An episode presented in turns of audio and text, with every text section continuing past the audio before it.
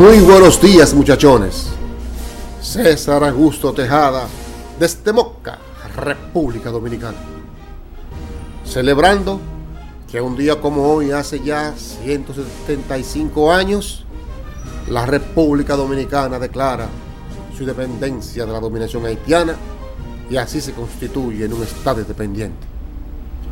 Dicho evento fue el resultado de 22 años de ocupación haitiana, ocupación que provocó gran malestar en la población, ya que se presentaban irreconciliables diferencias de idioma, cultura, religión y política, pero sobre todo por su concepción diferente del derecho de propiedad de la tierra, provocando así el nacimiento de movimientos separatistas e independentistas, de los cuales podemos citar al movimiento por español, encabezado por sacerdotes Gaspar Hernández y Pedro Pamíes, además del veterano general puertoplatense Andrés López Villanueva.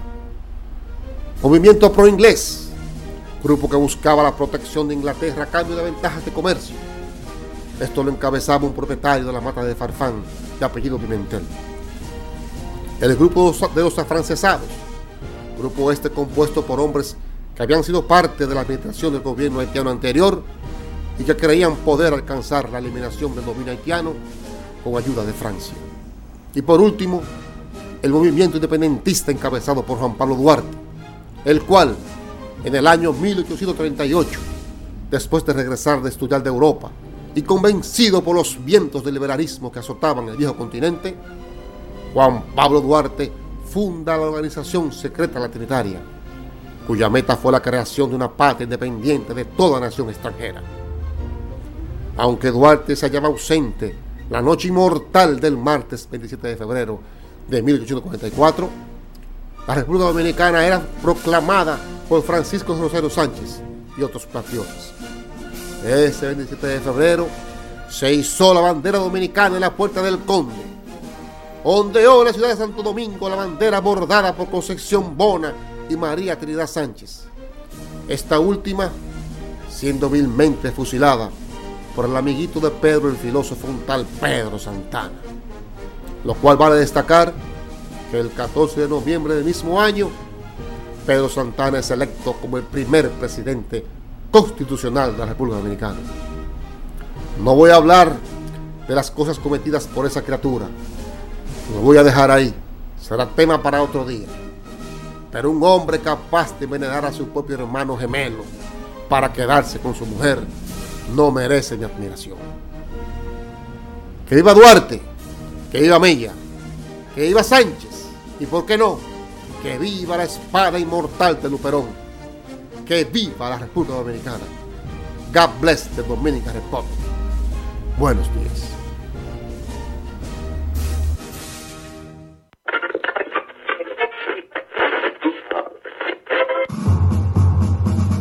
Atención, el siguiente espacio tiene un alto contenido informativo. Se recomienda prestar mucha atención. El desarrollo del mismo puede resultar impactante para las mentes de aquellos que no están acostumbrados a recibir información de calidad. Repetimos, este programa puede causar traumas intelectuales permanentemente. Si experimenta enrojecimiento del rostro o comienza a salirle humo por la nariz, no se asuste. No es un efecto retrasado de la juca ni la hierba que se fumó. Es probablemente el humo de los plásticos de fábrica de su cerebro sin estrenar. No tema, pronto se le pasará. A continuación, Dando Fuete con Pedro el Filósofo.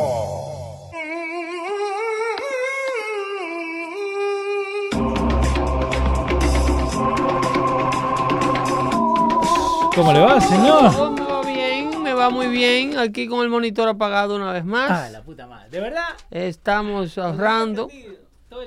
Este, yo soy Pedro el Filósofo. Buenas tardes. Aquí escuchando esos aportes de miembros del chat eh, con motivación al Día de la Independencia Dominicana que fue ayer. Encendida la gente, Ahí ¿eh? escuchábamos un amigo que desde Bonao City, Sí. ¿Cómo Bonao City? ¿De verdad? así le dicen los muchachos, Oh, así le dicen. Ah. manda un, un recital Ajá. con una voz ah, eh, de, de poeta, pero con un acento de caudillo.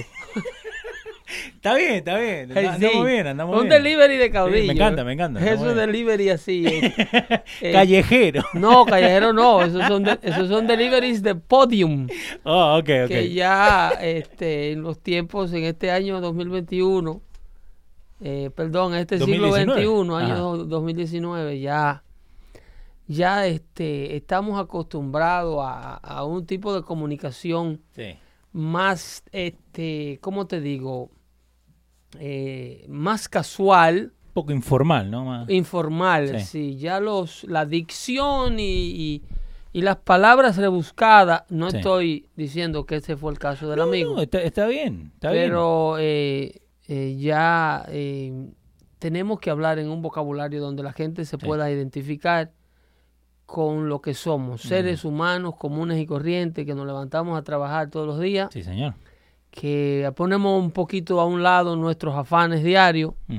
Para compartir con ustedes y llevarle la noticia de actualidad. Sí, está aprendido. Estamos bien, estamos bien. Llevar la noticia de actualidad. Arreglé la calefacción, así que no hace tanto frío acá Este, dentro no día. hay ¿eh? que usar el coat. Eh, estamos en los estudios de los radios.com Sí, y hay señor. mejor, mejor calefacción hoy día. Sí, señor. Así es que cuando me cabe de, de, de maniatar este coat, le voy a hablar del contenido del show de hoy, ¿ok? Sí. Este, contrario a todo lo que están ustedes pensando. De este asqueante espectáculo político, de la payasería de traer de nuevo a testificar al Congreso, Sí. al, al ya convicto criminal por fraude a, a la ley bancaria y por fraude de transacciones comerciales, más que nada precisamente por fraude de hacer lo que una vez más fue al Congreso a hacer, mentir Sí. al Congreso por cargo de... Yo no sabía que por mentirle al Congreso se caía preso. Yo tampoco, Eh, ¿eh? eh, pues si no, Hillary Clinton tuviera que tener cadena perpetua. Exactamente. Pero como era necesario desengavetar esa ley de perjurio Sí. para aplicársela a los que podían tener información que dieran al traste con eh, demostrarle a Donald Trump que era un agente ruso. Sí. La famosa evidencia del collusion. Sí, que, que parece que pierde pierde eh, rating y después lo vuelven y va. De vuelve. hecho, si o escuchamos o vemos eh, los audios de la- del testimonio de, de Cohen en el Congreso, eh, a pesar de todas las basuras que habla ahora, luego Ajá. de que eh, he- el- el- para él Trump era el hombre más, por 10 años, Sí. era uno de los hombres más íntegros del mundo. Entonces ahora, eh, luego de condenado eh, y utilizado por un fiscal como Robert Mueller para y este grupo de, de- del, del- del Oversight Committee del, del- del Congreso, eh, que es el mismo Oversight, porque esto no responde más que a una venganza política de- este es el mismo grupo de congresistas que vimos presente durante los hearings de Hillary Clinton, Ok. cuando se, se le hizo la investigación que se le hizo. En esta ocasión, vuelvo e insisto, que es la misma maquinaria política que quiere darle el golpe de Estado secreto a Donald Trump.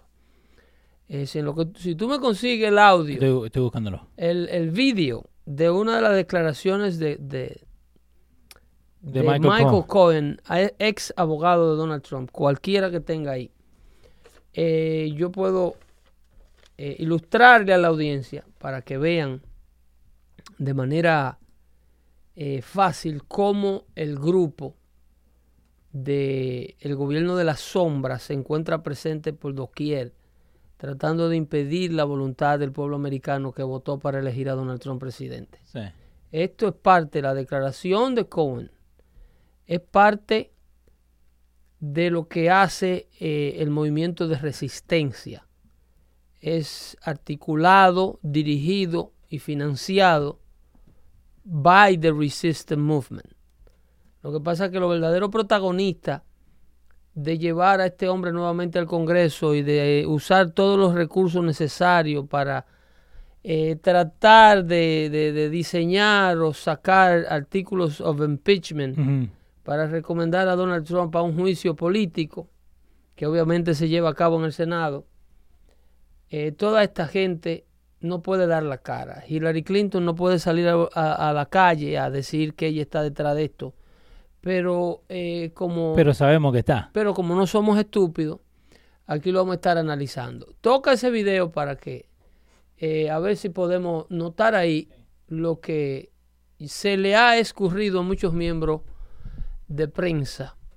Sí, porque el, inclusive, eligen. eh, inclusive de prensa liberal. A ver si yo puedo ver lo que muchos, puedo decirle a ustedes lo que muchos no han visto de esas declaraciones. Dale, vamos Es acá. una situación muy obvia. Sí, eh, eh, básicamente lo pusieron CNN 24 horas, creo que lo han pasado como tres veces ya. Exact- Exactamente. Eh, so, el video este viene de CNN.com. así que like say? Ahí está. Ye- Yes, yes, Mr. Chairman, I would. Um, I have some closing remarks I would like to say myself. Is this an appropriate time? You can do it now. Thank you.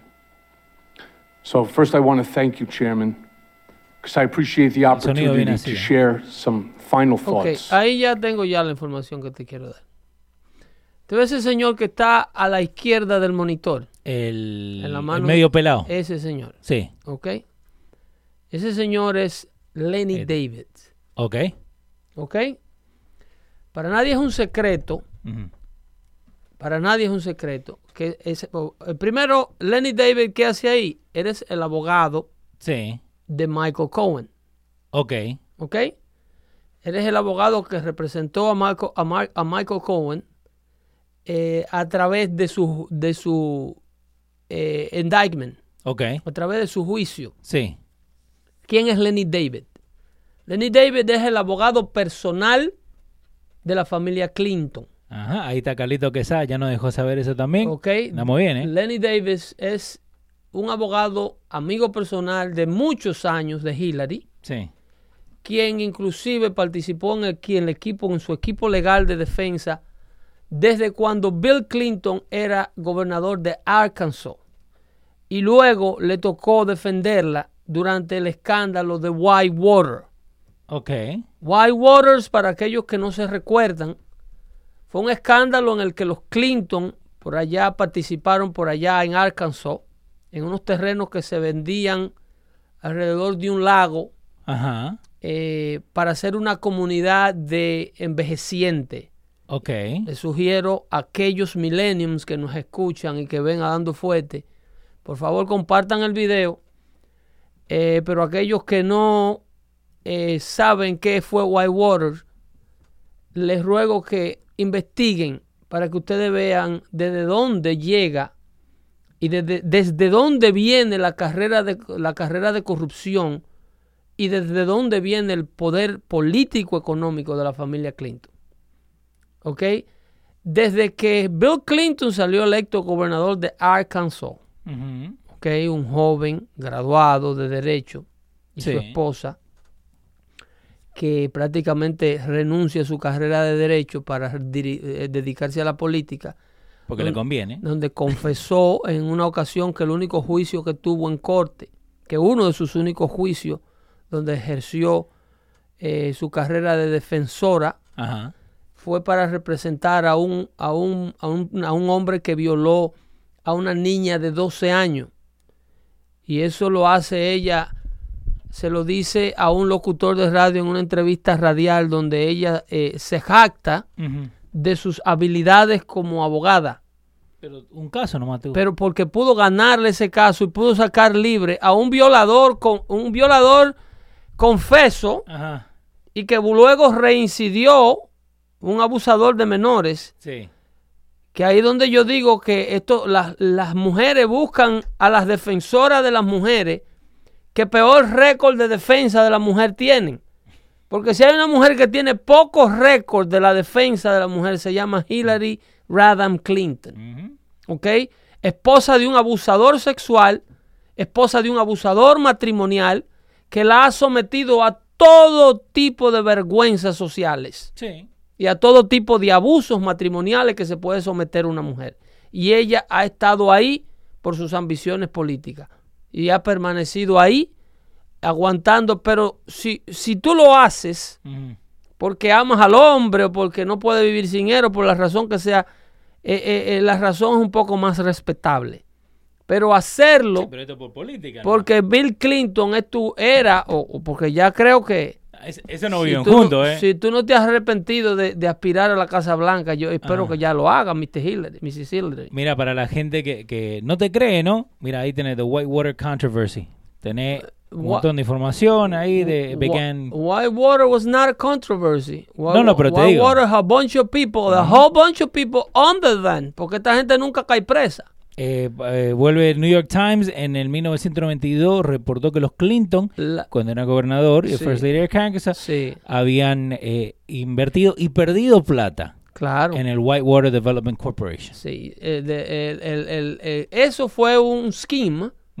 Eh, Susan McDougall, Y hay bastante, ¿eh? hay bastante información. así que- Susan McDougall, quien fuera el, el- el- el developer, el partner de los Clinton Ajá. en ese proyecto, eh, se vio en bastante problema porque diseñaron unos, era un Ok, diseñado con unos préstamos especiales de, eh, eh, eh, targeting eh, all people. ok.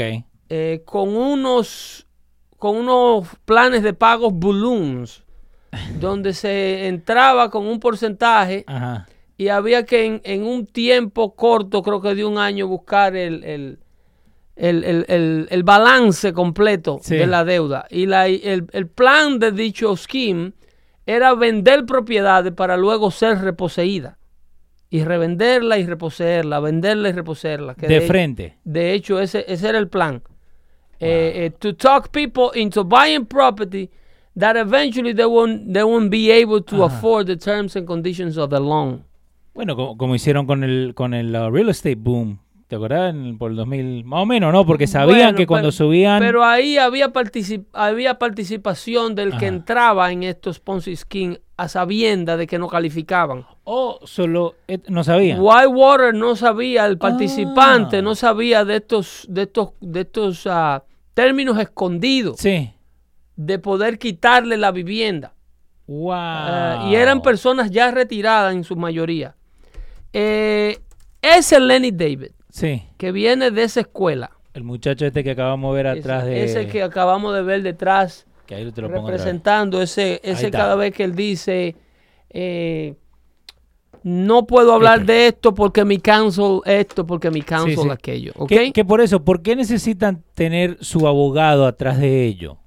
Like, ¿No es supuestamente que, que ellos cuentan la verdad que ellos ven o, o- no, porque esa o gente... depende la verdad que Esa ellos vean? gente son llevados ahí. Mira, Michael Cohen está eh, eh, eh, testificando Ajá. bajo juramento en el Congreso, corriendo el riesgo que él se corrió y cometiendo el error que ya volvió a cometer porque era sido, era sido referido Sí. para cargos criminales nuevos.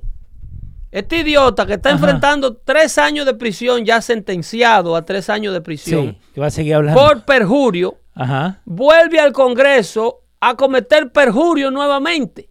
No. Porque lo agarraron diciendo otras series de mentiras bajo juramento. Ajá. ¿Qué tan desesperado puede estar este tipo? ¿O qué tan cobarde puede ser para dejarse usar como títere? Ahora, sabrá Dios con qué lo estará amenazando Sí. el Resistance Movement. Que tienen a Lenny Davis ahí detrás de él, explicándole que de él no hacer o no decir las cosas que ellos necesitan que él diga para incriminar a Donald Trump. Más cosas graves le vienen a él y a su familia. Ese hombre es padre de dos niñas y es casado. Wow. ¿Ok? Entonces, seguramente, Tiene una cara de asustado. ¿eh? ese tipo tiene una cara. Sí. ¿Eh? Ese tipo lo tienen ahí obligado, tratando de edificarle un caso a Donald Trump. Y ha ido al Congreso Pero él justo, Ajá. justo en el principio de semana, que fue orquestado así, para desacreditar, para eh, eh, quitarle el- el- el- la fuerza Sí. al primer mandatario de los Estados Unidos con las negociaciones que se estaban llevando a cabo en Corea del Norte. ¿Vos te- vos te Esto es lo que asquea, esto es lo que verdaderamente... Yo sabía que la política era sucia. Yo tengo muchos años siguiendo la política. Pero los niveles de sucieza y los niveles de irresponsabilidad nacional a lo que se está exponiendo la nación americana Sí. por parte de este grupo de sinvergüenza Lo descarado que son. eh, es scary, es, eh, asusta mucho Eh. ver cómo a esta gente no le importa en lo absoluto el resultado de una negociación de esta índole. Señor, el mundo está a punto de una catástrofe nuclear. Por... Esa sí es verdadera, no la estupidez de Anastasia Ocasio Cortés, Alexandra. Alexandra Ocasio Cortés lo que está hablando es de una anemia que tiene, que se ha metido a vegan y no come carne. Y está en el hueso. Tiene problemas. Pero vos te acordás lo que vos dijiste la semana pasada. Vos te acordás que vos dijiste lo, lo de Russia Collusion Exacto. va a salir entre lunes y martes. Correcto, porque la idea era coincidir. Eso. eh, la idea era coincidir, eso yo lo dije en un mensaje Ajá. que te mandé para que lo subiera al chat. Sí. Porque la idea era desprestigiar la reunión de Donald Trump Exacto. con el líder de Corea del Norte. Y ahora con esto. para que no haya ni- para, para que no haya ningún tipo de cobertura, para que no haya ningún tipo de brillo y para que el presidente no, para que CNN, MSNBC y los demás networks que quieren remover al presidente de la Casa Blanca tengan un material con el cual llenar sus pantallas de televisión Sí. que no sea la imagen de Donald Trump negociando en Vietnam un posible acuerdo de paz con este régimen que tiene 65 años asustando a todos sus vecinos y al mundo.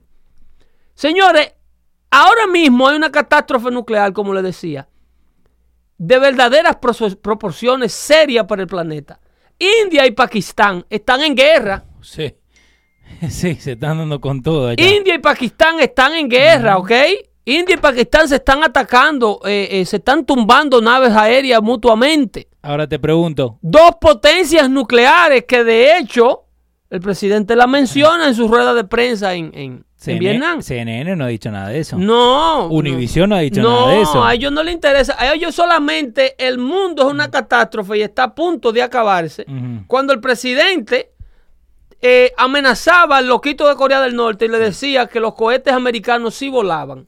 Eh, para el amigo Osmani Sierra que dice, ¿qué guerra? Que lea un poquito. Porque es- Osmani está vive debajo de una concha sí, coco no, socialista. Es el comentario, Eh, ya, eh, eh, Osmani es una prácticamente para los temas que necesitamos avanzar y y le parece mentira en un día cargado de noticias que ustedes van a hartarse de oír porque CNN eh, eh, vuelvo y te digo fabrican un evento que, que CNN puso Ajá. India-Pakistán Border Crisis, ¿no?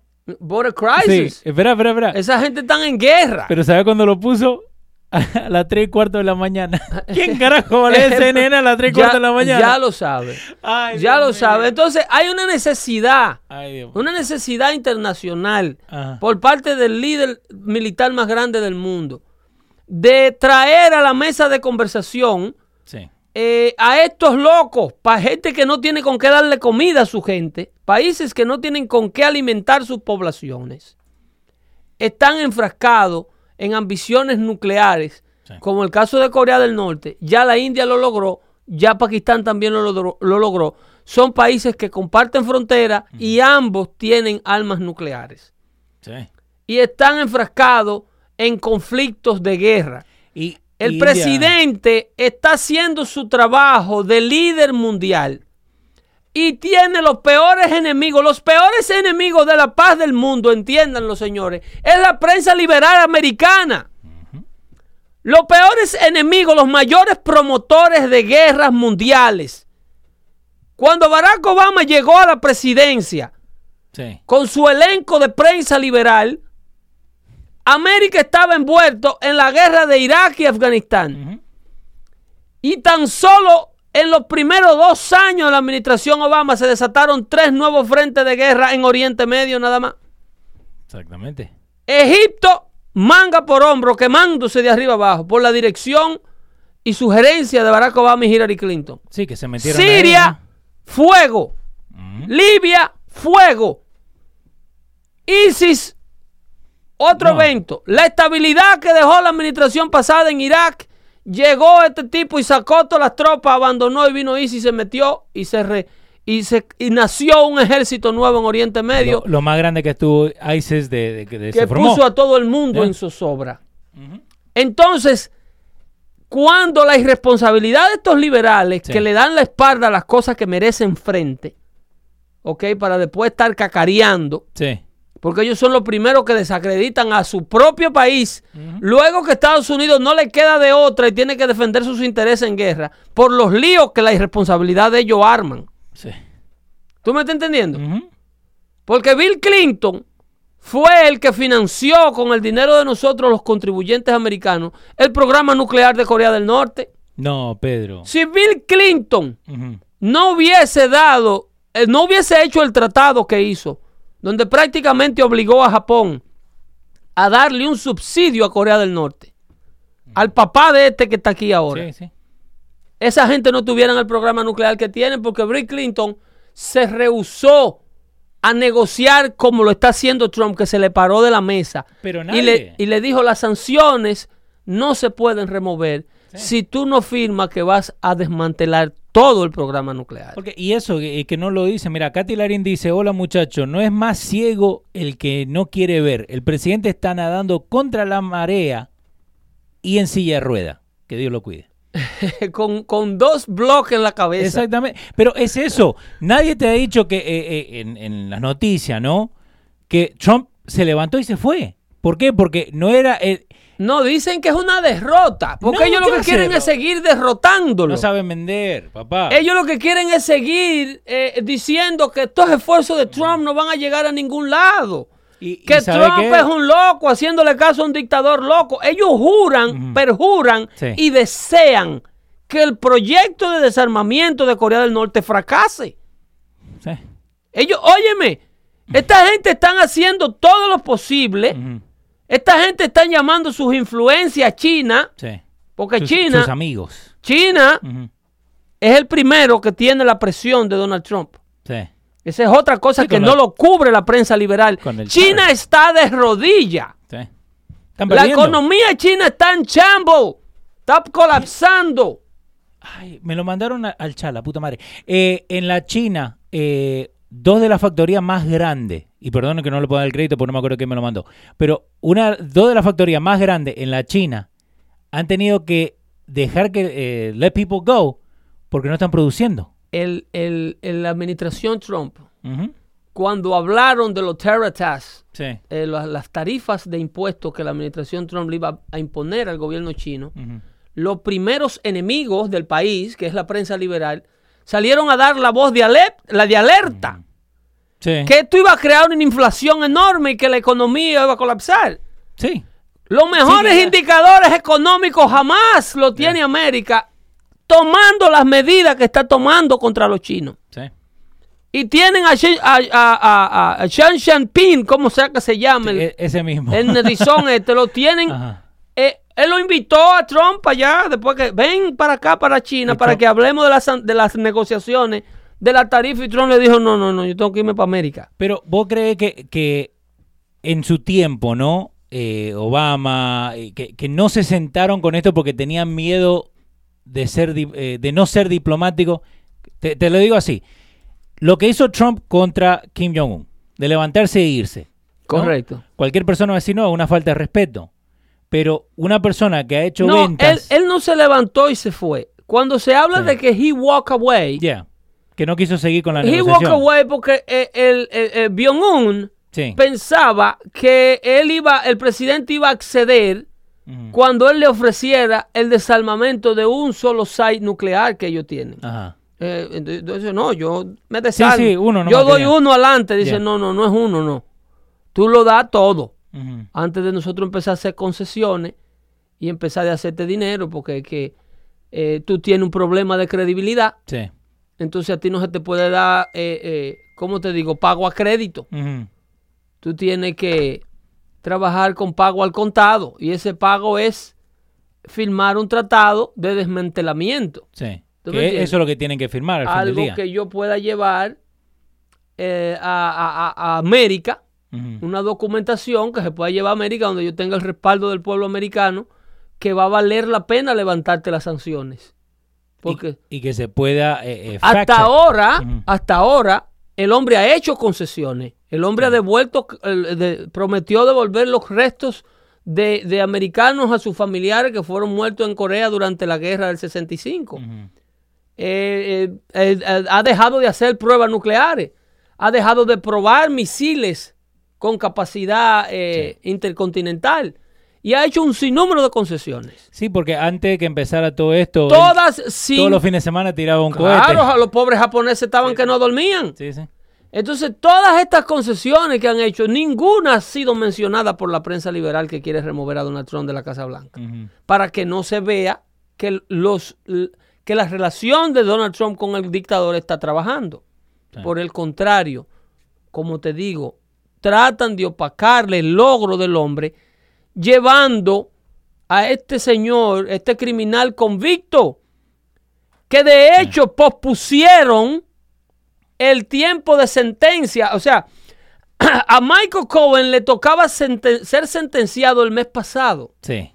Y el juez, obviamente, como ellos tienen todo controlado, pospuso el día de la sentencia para que él pudiera venir a testificar a corte aquí todavía mientras no, mientras es un hombre libre en los días Sí. que le quedan. Por eso fue que te mandé el trabajito de la vaselina. Le dieron mal. ¿Por Sí, sí, ahora me lo manda. Porque era el mes que viene, Ajá. tiene que reportarse, Tiene que entrar. tiene que entrar, tiene que entrar a, a empezar a cumplir su sentencia. Pero a este lo van a dejar ahí con the general population o lo guardan por ahí. Esos adentro? son white collar crimes, Ok. eh, crímenes no violentos que no lo pueden mezclar con la... eh, Sería un abuso para que lo maten. Sí, sí, sí. Sería un abuso mezclarlo con la población, con la población general de la prisión. Eh, son reos que califican para otro tipo de prisión y no porque son ricos, porque son pobres, Ajá. sino porque la ley penitenciaria El crimen. eh, es eh, es un crimen que no es violento. Entonces, eh, aunque muchos pudieran argumentar que sí, que el fraude de banco y que quitarle el dinero a su gente, pero eso no es lo que la ley estipula. el, el caso es que usan a este señor, usan a este señor y lo traen de una manera predecible. Para el que mediocremente sigue la política americana, esto era predecible. Van a traer a Michael Cohen por la greña, van a hacer algo para opacar la cumbre del presidente con el líder de Corea del Norte. Eh, felicitaciones.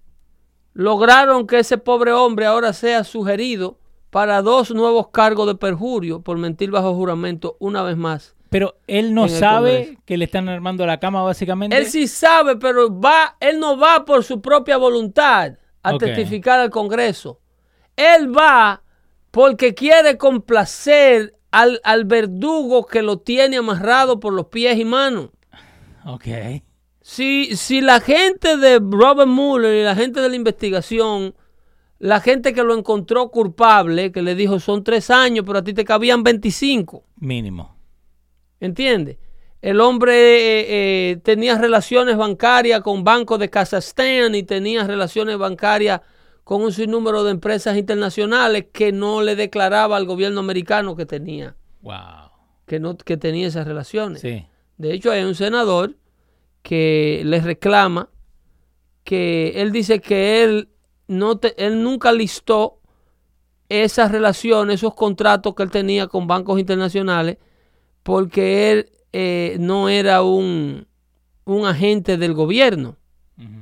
Y entonces el- el- uno de los congresistas le dice que, que la aplicación de registro de transacciones internacionales con corporaciones internacionales, tú no tienes que ser un, un- un trabajador del gobierno para declarar como quiera que tú estás haciendo negocio con una institución extranjera. Todos tenemos que declarar. Todo hay que, ¿tú ¿entiendes? Entonces, él dice que no porque las instituciones de los gobiernos extranjeros, eh, por ejemplo, un banco de Kazajstán no era del gobierno, que era del sector privado, cuando en realidad en esos regímenes, en esos países no hay sector privado. No. ¿Entiendes? No. Todo lo controla el gobierno. Sí.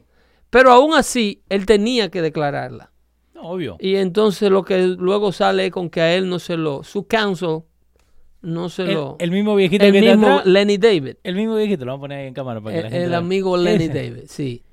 El otro también es del equipo Hillary. Yo lo que pasa es que no sé el nombre de este. Ajá. Te digo, ti- tiene que ver. El, eh, son eh, todo parte, parte de la mafia que te digo. Sí. Parte de, de- Pero mira la cara de desesperación que tiene este hombre. Sí, no. lo-. Porque lo están Y- usando. Y van a decir no, porque lo Eh, paramos justo en el video, pero mira, mira. Lo- Vamos a seguir. Mira, mira. Está asustado. Mira la cara que tiene. Mira el viejito ahora, el, medio pelado. Mira la cara que tiene. like, podemos terminar, nos vamos, mira el otro. Un rostro vale más que mil palabras. Obvio. Ay, Dios mío. Eso es así. Pero eh, hay mucha gente que no sabe de estas cosas, no Sí. sabe de esta estrategia que tienen para destruir al presidente de los Estados Unidos. Pero yo, entre otras cosas, Eh, Mark Meadows, para la gente que está keeping tabs at home, Mark Meadows fue el que le preguntó de las negociaciones internacionales. exactamente, bien. ese es el, ese es el, el, el congresista que obviamente se sienta en ese comité del Oversight Committee. Sí. Lo que pasa es que el comité ahora, como ellos tienen la mayoría del Congreso, ellos son los que controlan ese comité. Sí. Y ellos son los que decidieron llevar a Michael Cohen porque tenían el poder de hacerlo, porque tienen ahora la mayoría de la Cámara de Representantes. Eh, en muy buena hora que están usando ellos el poder que el pueblo americano le dio, que ellos prometieron que se iban a concentrar en trabajar con el presidente Sí. para mover a Washington. Esas fueron las promesas de campaña Sí, sí, fue lo primero que hice- donde que se hicieron. le dijo a la gente que no se iba a hablar de impeachment. Que no se iba a hablar de guerras políticas, Pedro. que veníamos a negociar el, un, una- eh, nuevos contratos para trabajar en el bill de la infraestructura y de seguir avanzando la economía. Boloni, Boloni. Esta gente no puede eh, eh, eh, afford, Sí. no puede darse el lujo de que Donald Trump triunfe. Ahora, eh, te, te hago una pregunta, porque justo la hizo Rick Lozano ahí y la tenía lista, ¿no? Eh, Rick Lozano dice, las preguntas que hizo eh, la, tu amiga, ¿no? ¿Cómo se llama? Ana- Anastasio Cortés, Alexandria. Alexandria. eh, ¿Were they legit? Eh, si tú buscaras ese audio, Ya, estamos listos. eh, sí, Estamos perfecto, búscate listos. ese video para que tú veas eh, lo que es una, una verdadera fantoche profesional. Sí. Ahí está Alexandria Ocasio Cortés, eh, está hablando con Michael Cohen. Acuérdense, denle en compartir el video y déjenle saber a la gente que estamos acá. Colleague from Vermont had asked you uh, some, several questions about AMI, the parent, company, the parent company of the National Enquirer. And uh, in that, you mentioned a treasure trove, a quote, treasure trove of documents in David Pecker's office relating to information assembled from all these catch and kill Pás- operations. Páusalo, páusalo. Eh, a, ellos- a él se le había hecho pregunta sobre esa corporación. Sí. Em- AMI. MI Ujú. Es una compañía socia, eh, la compañía madre de la, Sí. co- la compañía que es dueña del periódico que ven en, en los estanquillos del supermercado cuando están haciendo la compra, el National Enquirer, que es un tabloide. Sí. Eh, un tabloide con muchos récords de decir verdad de que nadie se atreve a decir. Que tiene contrato con Walmart.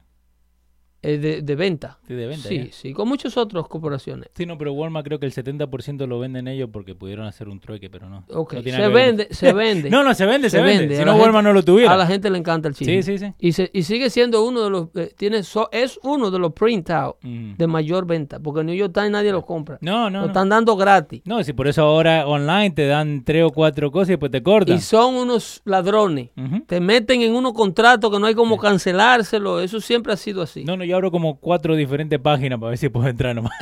no, no andamos papá. bueno, Dale. trata de no decirle yes a una de esas suscripciones. No, no, ni en pedo. El, el asunto es, porque ahora a través de Apple, eh, a, a través del Apple account, Sí. mucha gente está consenting eh, compras usando su Apple ID. Sí. Y, y Apple está sugiriéndole, bueno, eh, inclusive aplicaciones que cuestan dinero. Tú estás bajando aplicaciones de la tienda de aplicaciones. Ahora vamos con Anastasio Ocasio Cortés, Sí, pero sí. tú estás haciendo un pequeño paréntesis ahí. Estás bajando aplicaciones que no tienen el precio al lado. Antes, todas las aplicaciones, si, te- si eran gratis, Te decía. decían free. Sí. Y si costaban 99 centavos, lo que sea, te decían. Hay aplicaciones que están obviando la condición de si es gratis o es free. Si es gratis o cuesta. Sí, porque ahora te ponen in-app purchases. Entonces, cuando tú le das tu download, tu open. ¿ok? Y trata de bajar esa aplicación, entonces te mandan a corroborar tus credenciales en el app con tu Apple ID. Una vez tú corroboras esos credenciales, eh, hay un deal rápido en esa pantalla eh, y cuando tú cliques el I Sí, agree, hace clic. recuérdense que ya Apple tiene una tarjeta de crédito suya. Sí. O tu PayPal también. lo que sea, tienes una forma de cobrarte. plata la tiene. la tiene una manera de cobrarte. Entonces, si hay plata ahí, esa aplicación va a bajar automáticamente y cuando tú te vengas a dar cuenta en el próximo statement que te cobraron 19 pesos por una aplicación, ya te lo cobraron Sí. y ya usaste un mes de ella. ¿Entiendes? Sin ningún problema. Así que ojo con esa vaina. Y ojo con lo, con le- los que le dan el teléfono a los hijos para que vean YouTube, Y que ahí le es baje. muchísimo peor. Oh, papá, para que dejen los hijos jugar en los teléfonos y bajan aplicaciones de juego que cobran una fortuna. Sí, también. sí. El, de- el- el de acá también me, me ya, ocupa lo cosas. Ya lo sabe. Entonces, eh, vamos con Alexandria para que ustedes vean lo que es una baloney, a professional balloner. Sí, ahí vamos. Um, against people who potentially had damaging information on the president. You also mentioned that the president was very concerned about the whereabouts of these documents and who possessed them. Does that treasure trove of documents still exist? I, I don't know. Claro I que mean, no existe, páusalo. Claro Sí. que no existe. Y tú lo sabes, Alexandra. Sí. Sí tú sabe. sabes, ellos no tienen ningún tipo de evidencia. Esa, esa, eh, esa prerrogativa, como se Sí. llama, eh, esa, esa, ese cliché de ella, Sí. es traer una posible colusión de Donald Trump con el dueño del National Enquirer, que supuestamente Donald Trump eh, llamaba a su amigo del National Enquirer para que le hiciera artículos y reportajes a sus oponentes políticos. Y que también lo jodiera Visos. Eh, a todo el que estaba eh, peleándose con Sí, él sí, sí. eh, y que le buscara lo del amante a Bishop. Ujú. Donald Trump no agarró el, el, el, el, el, bing bing de Bishop y lo puso en, en- en- No. en la cuestión del amante. ¿No? Bishop se metió en su problema solo. Ujú. El National Enquirer encontró, oye, aquí hay comida, aquí vendemos copias que la mitad mucho. El hombre más rico del mundo va a dejar a su mujer. Y tenemos fotos.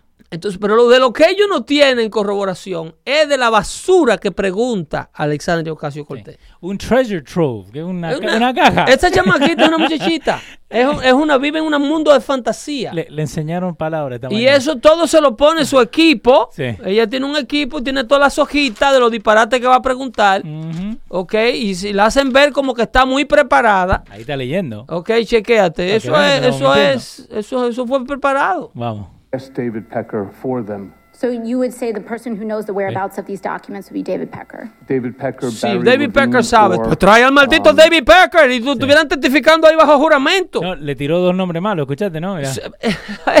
La- No, este tiró cualquier nombre que se acordaba, lo tiró. No, y Cohen dice, sí, sí, David Pecker Sí. sabe. pero- David- el que no sé soy yo. Creo que, creo El, que- que tú tienes aquí, que Ajá. está sentado, eh, yo no sé. Eh, Jairo Ortiz- eh, Ortega también tiene una pregunta, la vamos a hacer después que terminemos. con Chequéate esto. la otra. A mí me gusta cuando ella le pregunta sobre el golf course de aquí en New, de New York Dylan City. Howard.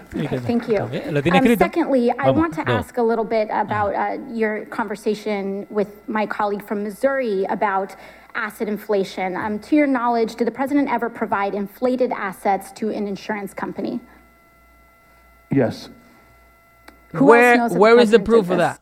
Exactamente. Where is the proof of that? ¿A dónde está la prueba de que el presidente, tú como abogado debes tenerla? ¿A dónde está el documento? Sigue con el audio. ¿eh? Alan Weisselberg, Ron Liebman, and Matthew Calamari. Otras personas. Otra persona que no son él. Y de una manera súper irresponsable, soltando nombre, Sí. soltando nombre de personas que supuestamente saben que Donald Trump eh, eh, elevaba Sí. el precio de ciertas propiedades para asegurarla. Eso, pero insisto, Pero eh, nos estamos fijando en pelotudeces que no tienen nada que pero ver que con lo que estamos traigan los cargos criminales. Eso. Oye, ¿a dónde vamos de Russian Collusion? Sí. Oye, ¿por dónde se le ha ido el esfuerzo de sacar a este hombre, a este hombre de la Casa Blanca? ¿Estás seguro que pagó todos los tickets de- que le pusieron ahí en Nueva York? Porque mínimo Oye, por, uno de esos lo sacan. Russian Collusion? Eh, todo esto es un espectáculo, señores. Ajá. Es un espectáculo. No tiene nada concreto, no tiene nada. eh, eh, todo lo que Michael Cohen está hablando ahí ya se sabía. Sí. Esto es para entretener en CNN Para sacar los ojos. para que no le pongan los ojos a las negociaciones de, de Vietnam. Wow. ¿Ok? Eh, la última y, Sí, sí, sí, y nos vamos. Where movemos. would the committee find more information on this? Do you think we need to review his financial statements and his tax returns in order to compare them? ¿Desde cuándo Yes, no quieren? ¿Desde cuándo? ¿Desde cuándo? ¿Desde cuándo no quieren esta gente revisar la declaración de impuestos de Donald Trump? Lo adelanté un poquito porque creo que acaban de hablar de la- del golf course, a ver. 2016 report by the Washington Post, No, while the president claimed in financial disclosure forms that Trump National Golf Club in Jupiter, Florida, was worth Eh, Pasaste, more de, than 50 pasaste million. de Nueva York. Me pasé. Ay, yo lo que quiero es que tú veas cómo ella se inserta Ajá. Para que tú veas cómo que funciona el narcisismo, Sí, cómo funciona el egocentrismo y la gana de brillar de ella. de ella. En el de Nueva York, yo quisiera que tú veas, tú sabes que el golf course está aquí, la Sí, gente sí, que no son de Nueva York, que está en la cabeza del Triborough Bridge, cuando tú vienes de, de Queens. Pero ella tiene que hacerle a la televisión nacional Sí. eh, la mención de que ella, eso es un síndrome pachaísta.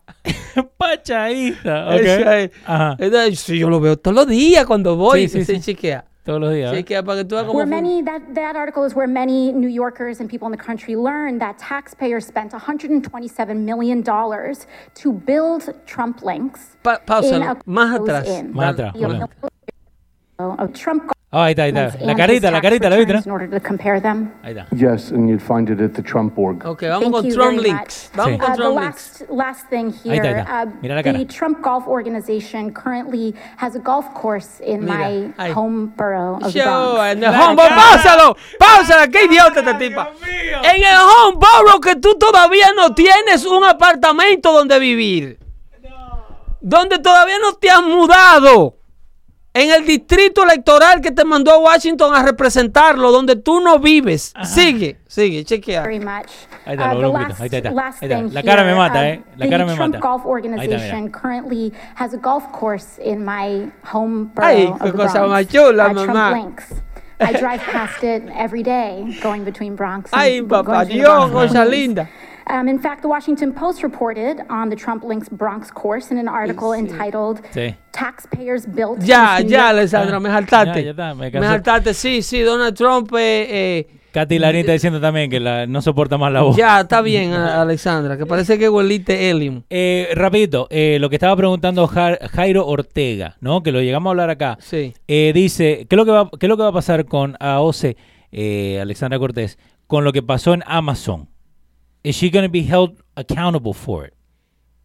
Porque Y- culpa pero- de ella fue que perdieron el, el contrato, Pero ¿no? ustedes creen que eh, eh, ella camina sola. No. ¿Ustedes creen que ella llegó a Washington sola? Esa señora tiene una legión, una legión de comecheques que andan detrás de ella haciéndole el coro.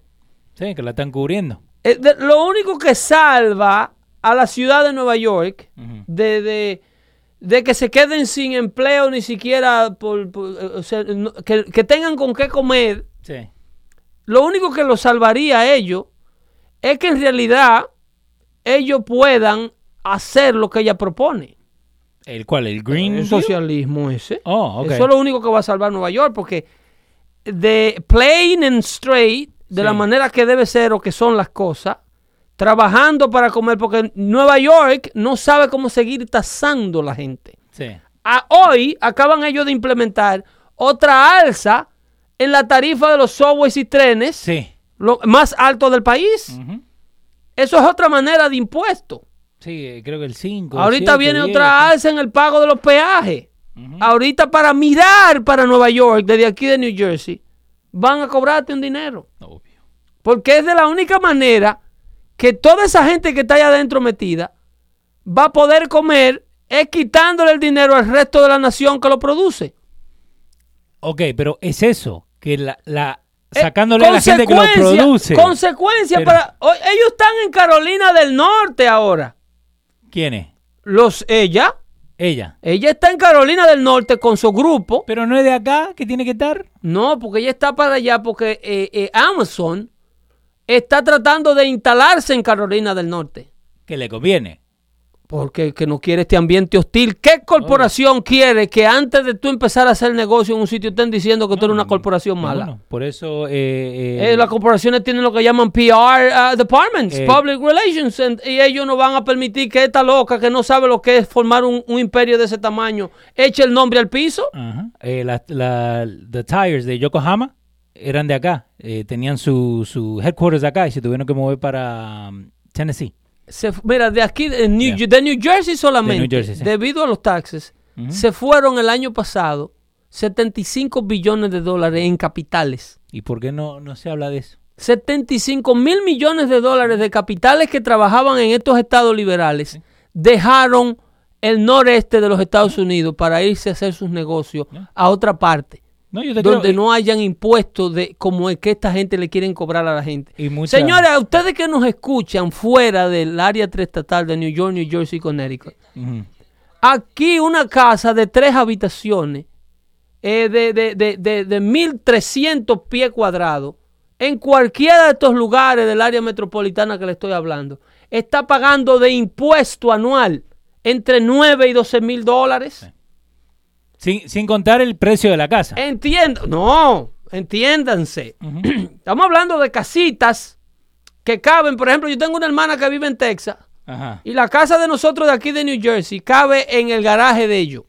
Sí, Cabe con todo y el driveway y todo. Cabe en el garaje de ellos y sobra terreno. sí. Por lo que uno está pagando acá. La- el, el tamaño físico Sí. del lote y la casa, en comparación a la casa de Texas de la hermana mía, el edificio y el lote cabe en el driveway y el garaje de la casa de mi hermana. Pero la gente no quiere creer eso, Pedro. La casa de mi hermana paga 4 mil dólares de impuestos y esta paga 9. Sí. ¿Entiendes? Y sube todos los años. Y mientras peor es la comunidad, más alto el impuesto. Anda a Jersey City, ¿no? Porque casas similares en pueblos de terrible peor escuela y de terrible peor policía Sí. y peores servicios públicos, como en el caso de Patterson, lo tenemos allá al cruzar un río que hay. Sí. Es el, el- el impuesto de una casa de una familia como esa puede tener una diferencia hasta de 4 mil dólares. Una casa de 9 en un pueblo bueno paga 12 y 11 mil dólares de impuestos. En un pueblo peor. Sí. Porque el alza de los impuestos no necesariamente compra calidad de vida, por el contrario. Entonces, eso es lo que estos socialistas proponen. Ya no encuentran cómo seguir alzándole los impuestos a la gente. No. Ya no encuentran, entonces tienen que irse a los servicios esenciales. Le suben lo- lo- las reglas, los parques, los, los- los tickets de estacionamiento Sí. le suben las multas de tráfico, le suben los registros de los vehículos, le suben el precio de los seguros, le suben el precio de los pasajes, de, de todo lo que es esencial, ellos lo suben de manera independiente sin tener que legislarlo. No, porque ahí ponen de el- acuerdo cinco o seis Sí, ejecutivos, Y ya. tanto, tanto. Guste el que le guste. Entonces, la calidad de vida sigue empeorándose de gente que tiene que pagar dos mil dólares de renta en apartamentos de dos habitaciones donde tú estornudas y el vecino te contesta salud. Yeah. ¿Mm? Oh, wow. ¿Entiendes? Eso es lo que están haciendo para poder mantener sentados en, tu, en su casa y para poder mantener abierto este santuario de asistencia social. Sesión 8, e indiscriminadamente, sin investigar que el marido vive en la casa, porque los trabajadores sociales saben. Obvio que sabe. Los trabajadores sociales cuando van a ver esos muchachitos que sufren de hiperactividad y que son referidos de una vez, porque eso es para que para mantener una comunidad de profesionales trabajando. Sí. Los maestros de una vez los refieren y llaman al papá y dicen, ay, ese niño hay que llevarlo al Child Study Team porque tiene, no se sienta. Sí. No, ¿Cómo se- hiperactivo. ¿Qué pero que ¿y no ¿Cómo se se va a sentar si usted lo manda harto de CNC cola por la mañana para la escuela? Ajá. Le da una, un Sí, porque eso es lo que puede comprar ahí con los food stamps. Siguen para que les rinda. Sí, para que les rinda que huevo. a 75 cheles 2 litros. Entonces, Y la Coca-Cola regular, la 6 c entonces usted lo manda harto de carbohidrato y azúcar por la mañana el muchacho. El muchacho tiene un problema de hiperactividad, pero que usted se lo ha impuesto por la boca. No es que el niño está loco. Pero al profesional no le interesa eso. Para determinar eso y evaluar eso, se necesita ese niño con otro grupo de comecheque, porque un sinnúmero de profesionales que no califican para tener consulta privada, porque nadie lo visitaría. Eso es verdad. ¿eh? Entonces se quedan en estos networks de, de, de, de gobierno. Ajá. ¿Entiendes? Entonces, eso es lo único que salvaría a estas comunidades. Que los socialistas se salgan con la suya y Anastasia Alexandra Ocasio Cortés pueda implementar ese impuesto del 70 al 90% a los ricos Que es, esa está, está loco. ¿ok? Y que eventualmente, obviamente, para ellos, ellos también quieren hacer es rendir el dinero controlando la población. Sí, que le conviene. El control de la población. Yo te mandé un video hablando de control de la población. Sí. Eh, de- del médico Anthony Levatino. sí, que lo estaba escuchando y tuve que parar a escucharlo. Eh, No te voy a mentir. Te revolvió, pero yo quiero que se lo pongamos enterecito a nuestra audiencia dando fuerte para que ustedes, no, porque se aprende. Dale. para que ustedes tengan conciencia de cómo eh, lo cruel, lo salvaje que son estos socialistas y cómo quieren controlar la población eh, destruyendo vida para impedir que nazcan. ¿Vos te diste cuenta de la camiseta que tiene puesta la muchacha que está sentada atrás del señor este? En la de, o si hay dos señoras. Sí, dos Eh, señoras. dos señoras. Esto es una declaración del Congreso que él da. Ajá. eh, un médico que tuvo una experiencia personal, un médico abortista de New Jersey, by the way. Dice, yo apoyo a Planned Parenthood. Sí, sí, De ahí frente. está. Está, está el- el- el- la representación de la mujer. ¿Ok? ¿Lo ponemos? Dele ahí para que ustedes Vamos. escuchen el testimonio de este médico que se dedicaba a hacer aborto. ¿Cómo que se llama? Se llama el doctor Anthony Levatino. Ok, vamos con Anthony. Subcommittee, thank you for inviting me. My name is Anthony Levatino. I'm a board certified obstetrician gynecologist. I have served in both academic and uh, clinical settings. Currently, I practice in Las Cruces, New Mexico. Uh, I've been a board, I've been uh, an obstetrician gynecologist for 33 years, and the early part of my career, I performed over 1,200 abortions, over 100 of them in the second trimester, up to 24 weeks of Páusalo, páusalo. En esas declaraciones se está eh, eh, ¿cómo te digo? Eh, eh, está tratando de abogar él para la prohibición de, de abortos en el segundo trimestre.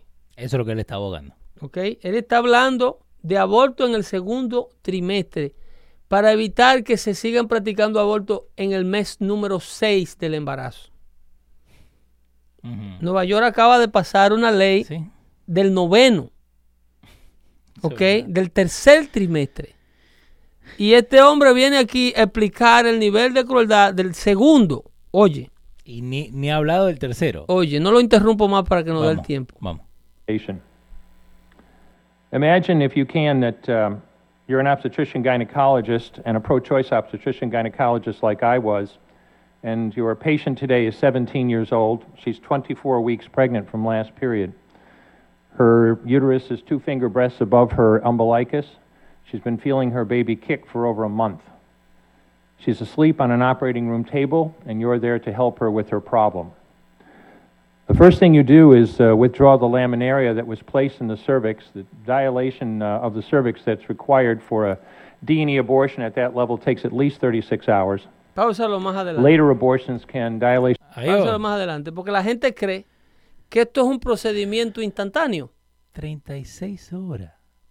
Con un dilatador en la en, en, eh, cervical. Sí. Eh, la cervix son esos dos huesos de los muslos que cierran abajo eh, el área genital. Sí.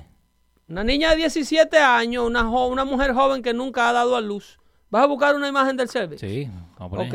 Entonces, esa unión que cie- cierra abajo el área genital.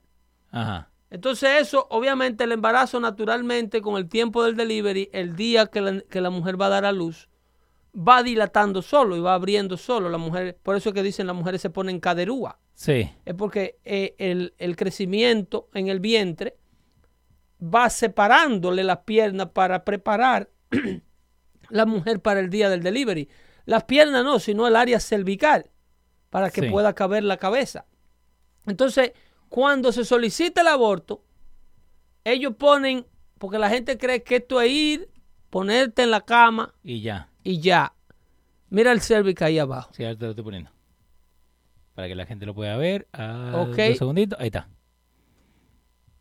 Entonces, ve, ahí. ve el- acá, el, ajá. El cervix es la parte baja, la, la parte baja que está a lo último de los rosados. Ahí lo eh, movemos.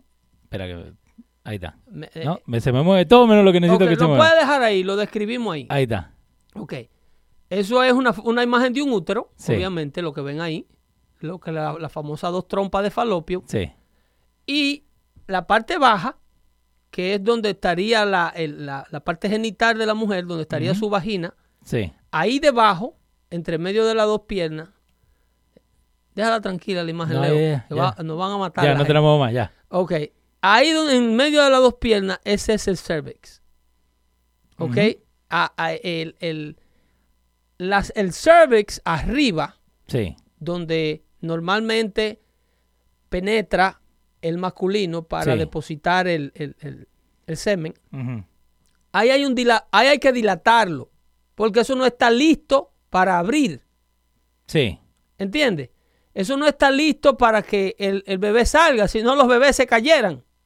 Sí. Pero la persona que se va a hacer el aborto decide interrumpir ese proceso.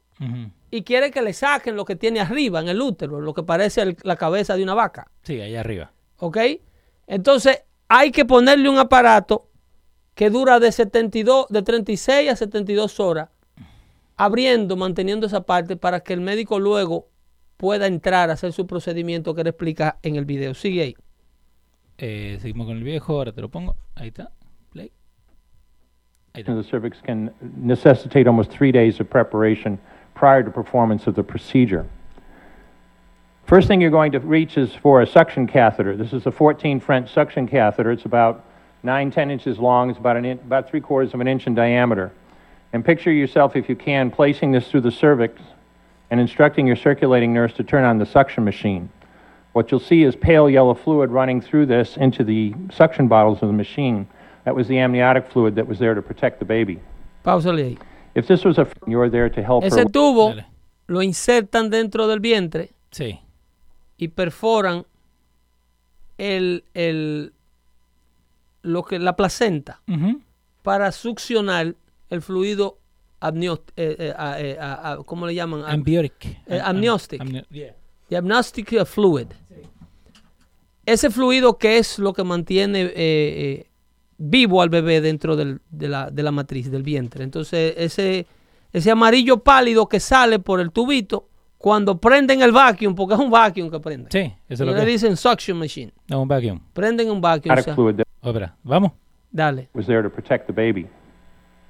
If this was a first trimester abortion, when her child would be that size or smaller, you could essentially do the entire abortion with this one instrument.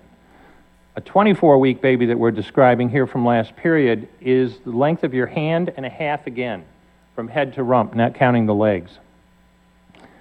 Babies that size don't fit through catheters this size. When you're done, reach for a sofa clamp. This is one that I brought along so you could see what we're talking about. It's about 13 inches long, it's stainless steel.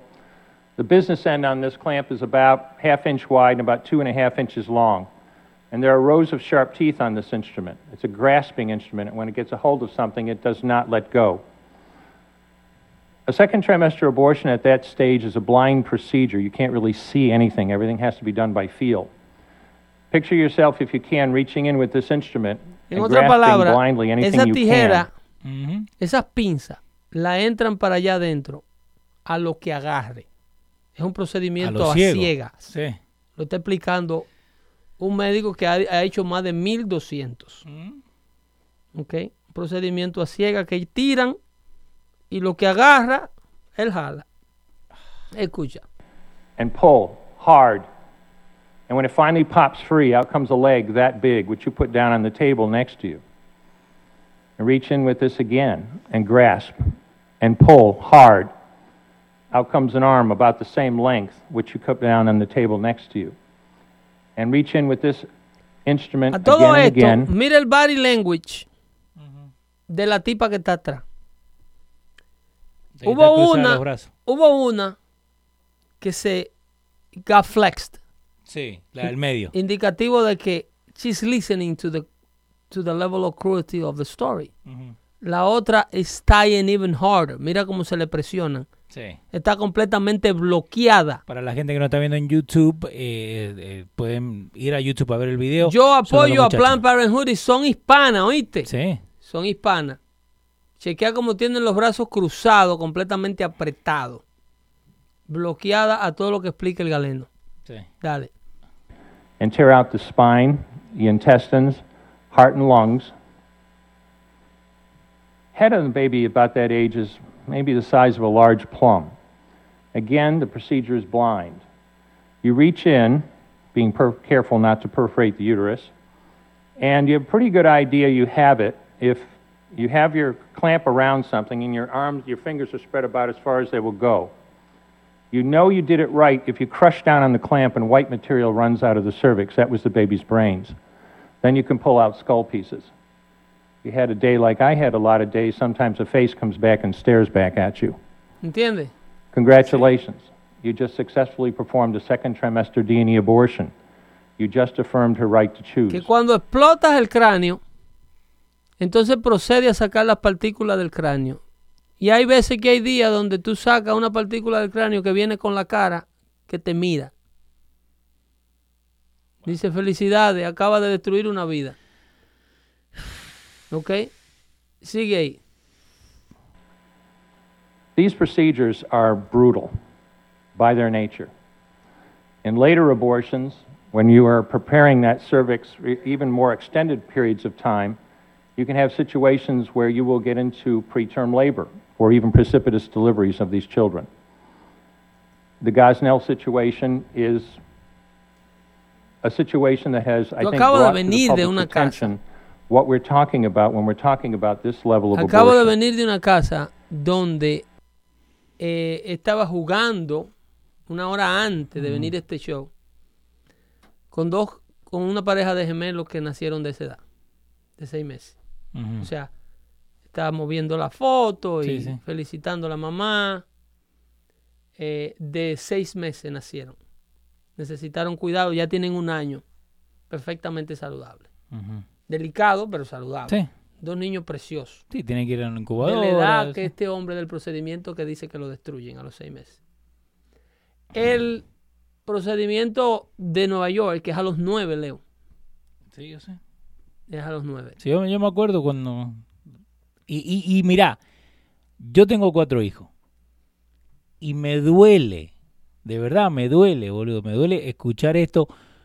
Y yo sé que vos me dijiste la otra vez que ellos se de, de desensitize, que no sienten, como lo que estamos escuchando el muchacho. El, Yo el te voy a otro. explicar por qué es que el médico se expresa así. Porque a él le toma, a él le toma un tiempo llegar ahí. A él le toma un tiempo llegar ahí. Bueno, seguimos acá con... Dale. It was mentioned earlier that um, the idea that abortion is not is is needed for to save women's lives is one that must be under consideration. As a faculty member at the Albany Medical College, I have treated hundreds of women with severe problems with their pregnancies, pregnancies that were life-threatening to them. Cardiac disease, diabetes, cancers, toxemia, elevated blood pressure in pregnancy. I'll illustrate with one case that I dealt with personally. A patient came in at 27 weeks of gestation, blood pressure 220 over 140. You know, a- normal blood pressure is 120 over 80. This woman is moments or hours away from a stroke. We stabilized her, delivered her. She had a healthy baby in the end, and she did well as well. But I was able to stabilize and deliver her within an hour because that was required when you have a, an emergency of that magnitude. Abortion would be worthless in that situation. As I told you, at 27 weeks of gestation, it would have taken at least three days to even prepare her to be able to go through the procedure. And this is an important point when we talk about abortion in terms of saving women's lives. I appreciate your attention. I guess I'll just end. Chairman Franks quoted President Obama earlier. I'm going to I'm going to quote him one more time. He said recently, if there is just one thing, one thing that we could do that would save just one child, don't we have an obligation to try? Thank you. ¿Ok? Él luego, él explica en un video que le hacen en una entrevista personal Ujú. que la mayoría de los casos de riesgo de embarazo, cuando peligra la vida de la madre, Ujú. en la mayoría, más de un 90%, dice él, se solucionan con el delivery de la vida. En sí. En otra palabra, para salvar la vida de la madre, en la mayoría de los casos, hay que salvar al bebé. ¿Qué es más fácil? Por ejemplo, él habla de una paciente que le llega con un, una presión arterial de, de 180 sobre 140, una cosa que estaba a Sí, punto sí, de, por las nubes. de un infarto. Y es mucho más rápido tratar a la paciente, internarla, bajarle la presión y terminar el embarazo sacándole el bebé con una cesárea, Sí. que era lo que hacían. Que empezar un proceso de tratamiento de abortar ese bebé, echarle la culpa que la barriga es lo que le sube la presión a la, a la señora, matar al bebé en lu- en lugar de sacar el bebé y salvar a la señora y al bebé. Sí, por lo que le está diciendo, 36 horas se puede morir la mamá, el bebé y Porque todo. toma un tiempo en lo que la preparan para el aborto. Sí. ¿Entiendes? Que si tú procedes a la salvada de la vida, en lugar de ensañarte con la vida que la mujer lleva en el, vie- en el vientre, es un procedimiento más rápido, ¿ok? Y más seguro de salvar la vida de la madre. Entonces habla de que el único procedimiento, el único procedimiento que puede matar a la madre si no se termina el embarazo, es un procedimiento que él no le llama embarazo. Que es lo que le llama, él se refiere a eso en la otra entrevista como una condición, que es lo que son los famosos embarazos actópicos. Los embarazos atópicos son en, en el tubo. Si tú tienes la gráfica de la imagen, no sé si la borraste, Eh, pero si tú tienes la gráfica de la imagen, los embarazos que verdaderamente son peligrosos son los que se desarrollan Ahí estamos, ¿eh? en cualquiera de esas dos trompas. Acá. En, Ese es el ovario abajo. El fallopian tube. Ese es el ovario, ¿verdad? Sí. Pero el fallopian tube, el ovario es la parte de abajo que parece como una campana. Hace como viste lo, lo del tiempo, cuando mueven así la manito en el green screen. Eh, ¿O puedes moverla? No, pero mueve la mano. Oh, ¿yo la puedo mover? Sí, eh, hacerle así. viste, Ok, para acá. aquí, Para acá, el otro lado. Ahí acá, está, ahí está. acá, ¿eh? Ahí acá. está, ¿eh? Acá. Ok. Cada no, vez mejor. Eso no me va a volver loco. Está loco, Leo. Está loco. No, dale, dale. Mira, vamos bien, vamos bien. el asunto es Ajá. Que el, el, el embara- embarazo que verdaderamente peligra la vida de la mamá es el embarazo que se forma en la, en la trompa. Cuando un embarazo se desarrolla en uno de los tubos de falopio y crece ahí dentro sin que se termine a tiempo, Sí. si ese óvulo fecundado, entiende, entiende un, ova- un, un huevito que produce el ovario, Sí. se encuentra con un espermatozoide fértil y se, y se fecunda en ese tubo, pues el niño crece en ese tubo, a lo que no se le puede llamar ni siquiera un niño, porque es un embarazo que hay que terminarlo. Sí. ¿Por, ¿Para qué? Si le sigue creciendo ahí a la mamá, lo- la va a matar. Una noche se va a levantar con una hemorragia interna y puede ser demasiado tarde cuando la, la- la intervengan los médicos. Sí. Ese embarazo es el único embarazo que requiere de una intervención inmediata para destruir la vida que se está formando. Eso es lo que él explica. Sí. Ahora, ¿cómo llega él a convertirse en un, obte- en un obstetra ginecólogo de mil y pico de, de abortos eh, eh, practicados a una persona que crea conciencia? Él tenía una paciente que iba a su consultorio, obviamente a tratarse. Eh, y un día le dijo, doctor, ¿le puedo decir algo? Entonces tú sabes que el médico vive. De la comunicación con su paciente. Ellos no te escuchan Sí.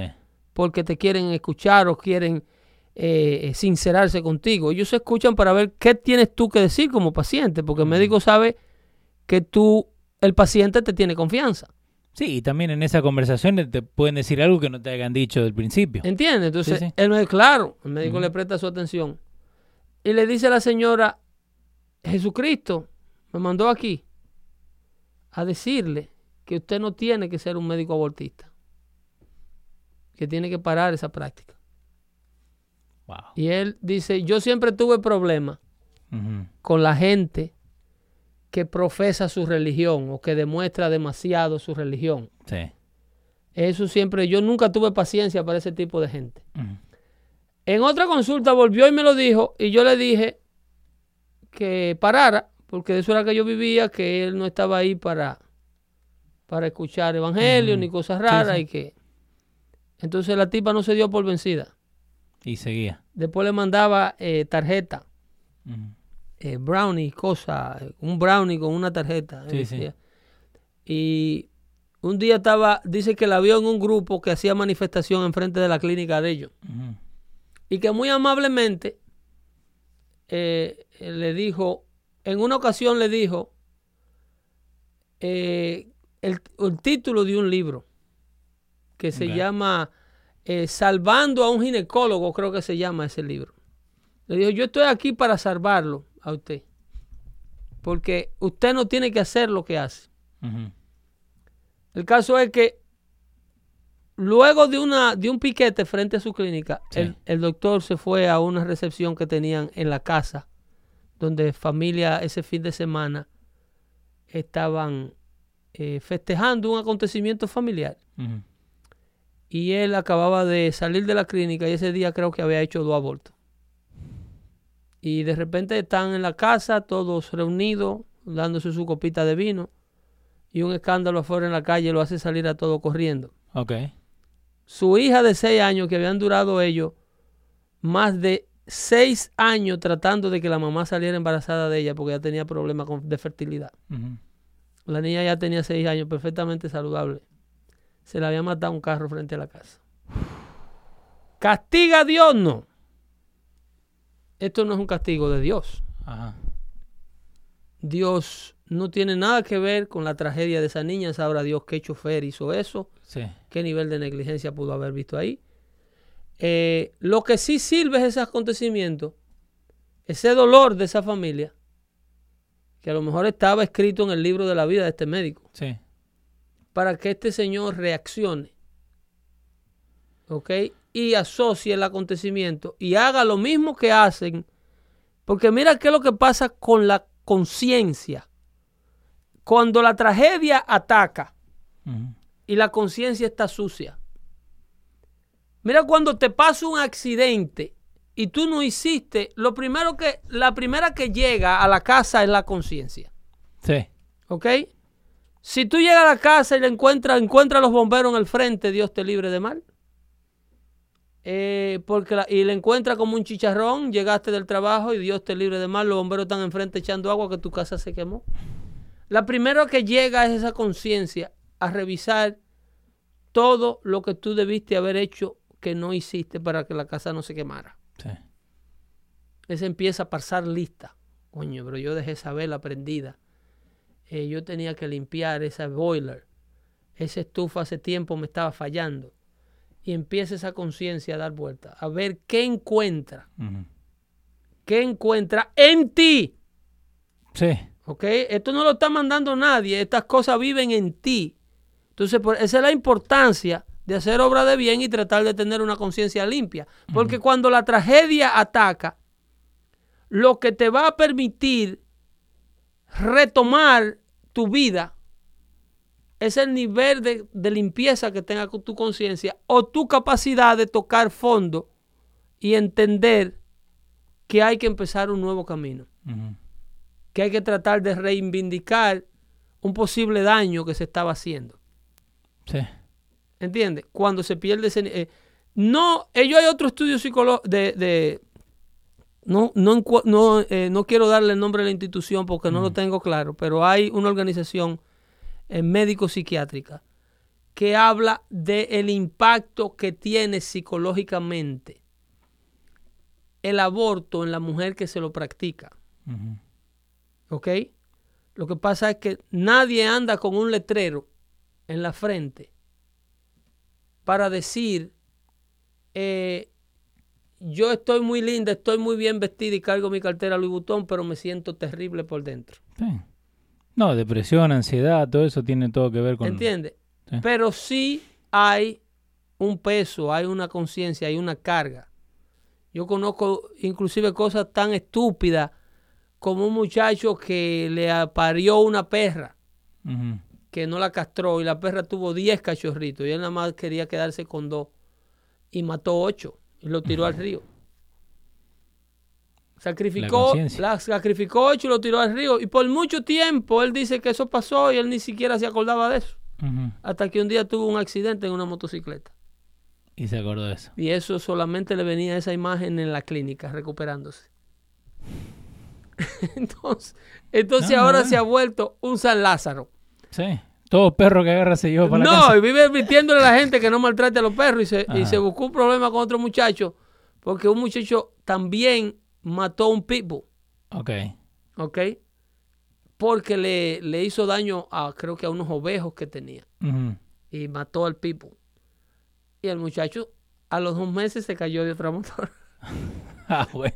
No maten people, y entonces. entonces se lo dijo Ajá. cuando él se enteró que la- el amigo había matado al perro. Sí. le fue a la casa a advertirle que, eh, le- que no tenía que hacer eso. Que tuviera cuidado porque no tenía que hacer eso. Y le explicó la anécdota de él, que él se había Sí. caído y que yo, ok, que había sido por los perros que le habían matado. Y el tipo se cayó a los dos meses. En conciencia, digo, eh, eh, realidad, Sí. no, no. Pe- Pero esos acontecimientos no te ayudan a recuperarte. No. Cuando, cuando tú los tienes en tu conciencia y la tragedia llega a tu vida, tú, tú pierdes la capacidad de recuperación, Sí. pierdes la, la capacidad de sanación. Eh, pasando a otro tema más serio, Leo. Dale. ¿ok? Este tema sí es verdaderamente serio, hay que tratarlo porque los medios hispanos no lo tratan, pero eh, tiene que ver con lo que ocurre con la frontera, Sí, señor. que la han puesto de vacaciones eh, debido a, a este espectáculo que se estaba llevando a cabo con el amigo Michael Cohen y demás. Eh, pero quiero decirle que el Departamento de Estado, el Departamento de Estado ha emitido una, una advertencia, Ajá. ¿ok? Eso está en un artículo que escribe la revista Forbes. Eh, dice que México es el lugar donde más americanos fueron asesinados. Que en México asesinaron más americanos, Ujú. asesinan más americanos cada año que en todo el resto de los países del mundo combinado. Espera, espera, espera. Que en México solamente matan más americanos. Que en el resto de los países del mundo combinado. Dice con playas preciosas Ajá. Y paisajes acogedores, ruinas históricas, ¿ok? Y, y una cantidad de oportunidades para hacer negocio. Eh, México tiene mucho que ofrecerle a los, a los vacacionistas americanos y a los hombres de negocios que viajan. Sí. Dice, millones de americanos visitan el país anualmente sin incidente, pero, estoy traduciendo, ¿eh? Sí, sí, sí. Andamos bien. Eh, si usted piensa viajar a México recientemente, ¿ok? Esta data de advertencia del gobierno americano Sí. Que lo puso Forbes. Y puede de que usted lo necesite reconsiderar o pensar dos veces. Ajá. Dice una advertencia eh, emitida el pasado mes por el Departamento de Estado de los Estados Unidos. Dice que si usted es americano no debe de poner un pie en cinco estados de México, que son Sinaloa. Colima. Michoacán, Guerrero y Tamaulipas. Michoacán, donde sale el 80% de, la- de los ah, avocados, aguacates que se comen acá en Estados Unidos, salen de ahí. Muy rico. Y tienen el problema de eso, de los aguacates, tiene todo que ver con, la, con el tráfico de drogas. Hay un- están todos metidos allá el control de, de- de la transportación, lo tienen los carteles. Sí. Eh, es un lío, ¿eh? ¿Viste cómo aprendemos, eh? Una vaina aprendiendo. bien. Dice, por la violencia y el crimen. Sí. ¿Ok? Viajar a esos estados es considerado más peligroso por el Departamento de Estado y sus regulaciones de seguridad que viajar a Afganistán, Siria o Irak. ¿Ok? Y americanos que piensan viajar a 11 otros estados mexicanos debieran también considerar, dice la agencia de Estado. Sí. Dice, más reciente, eh, el más reciente, eh, la más reciente data del Departamento de Estado eh, dice a las personas que piensan eh, poner viajes a México, dicen que en el 2016, de acuerdo a análisis y a datas del Departamento de Estado americano, dicen que eh, eh, reportaron que en el 2016 un total, el to- eh, más americanos fueron muertos en México que el total de americanos que fueron muertos en, en todos los otros países del mundo. Eh, dice acá que 31 millones de americanos visitaron a México en el Es 2016. increíble, es increíble la cantidad de visitantes Sí. americanos que tiene Estados Unidos hacia México. 31 millones. Eh, y también... Eso es un país tres veces del tamaño de la República Dominicana. Sí, ahí tenés para la gente que no nos cree, ¿ves? estamos ahí en, en Forbes.com y en dando fuentes también le pusimos para que puedan ver lo que estamos leyendo. Eh, más de 31 millones de americanos visitaron a México en el 2016, dijo el National Travel and Tourist Office. El Departamento de Estado dice que mataron a 75 americanos de homicidio. En homicidios. Homicidio. No accidentes de auto ni, ni, ni que murieron por un ataque al corazón. Eh, dice que 75 americanos fueron muertos en homicidio en el Sí. año 2016. Ahora, gente dice 75 es Dice, nada. en comparación Sí, con 49 millones de americanos que viajaron Ajá. a otros lugares del mundo. Casi la mitad. En otra palabra, en otra palabra, ¿ok? El 50% eh, de 40, casi el 40 al 45% de todo el turismo americano es a México. Sí, sí, básicamente. Es para que México eh, eh, eh, declare medio país americano. Sí, que, lo, que lo pongan en los impuestos. Todas las personas que se movilizan en viajes turísticos desde los Estados Unidos a cualquier otra parte del mundo, ¿ok? Si tú sumas 31 millones y 49 millones, tú tienes 80 millones de personas. Sí, De 80 millones de personas que salen de vacaciones en los Estados Unidos anualmente, ¿ok? De 80 millones, 80. 31 de esos millones de personas es a México que va. sí. Eso es casi, eso es el 40% de la población vacacionista de los Estados Unidos. Sí. ¿Ok? Dice 49 millones de americanos que viajaron a todos los otros países del mundo. Eh, solamente 69 fueron reportados muertos. Por homicidio. El resto de los países del mundo 69 y solo en México 75. Cuando tenés de 31 a 76, eh, de, de 31 a 49 millones, eh, tenés más, de- eh, más la ¿Tú mitad. sabes lo que te van a decir los liberales? ¿Qué te van a decir, Pedro? Que 75 no es mucho de 35. Que 75 no es, mu- No, no, es mu- mucho. no es mucho porque no es tu abuela. Si Uno tú estás mucho. haciendo el comentario, ¿tú me entiendes? Sí, sí, no sí. es mucho porque no es tu ser querido. ¿Entiendes? Dice, eh, of the five Mexican states that the State Department uh, tell Americans not to visit, dice, de los cinco eh, estados mexicanos que el Departamento de Estado americano le dice a sus americanos que no visiten, uno de ellos es Tamaulipas. Tamaulipas es ese que está al otro lado de McAllen, donde estaba México el otro día. Eh, Kelvin Castro está diciendo, Pedro, explícale a estos liberales de este chat que cuando esa estadística dice americano, no significa el tipo blanco, alto, rubio, de No, ojos no, no, claros, no. Americanos somos todos los que tenemos el pasaporte, papá. el pasaporte azul. Todos esos chamaquitos suyos que van ahora, descendientes de dominicanos y de cubanos, que van desde sus universidades, ¿Son americanos? boricuas, americanos, todos, esos son los primeros que se meten en problemas, porque son los más fresquitos cuando los padres no le tienen el ojo puesto. Y van ahora para spring breaks. Sí. ¿Ok? ¿Ok? Tamaulipas eh, está en el número uno de los cinco más peligrosos, que tiene 230 millas de frontera con Texas.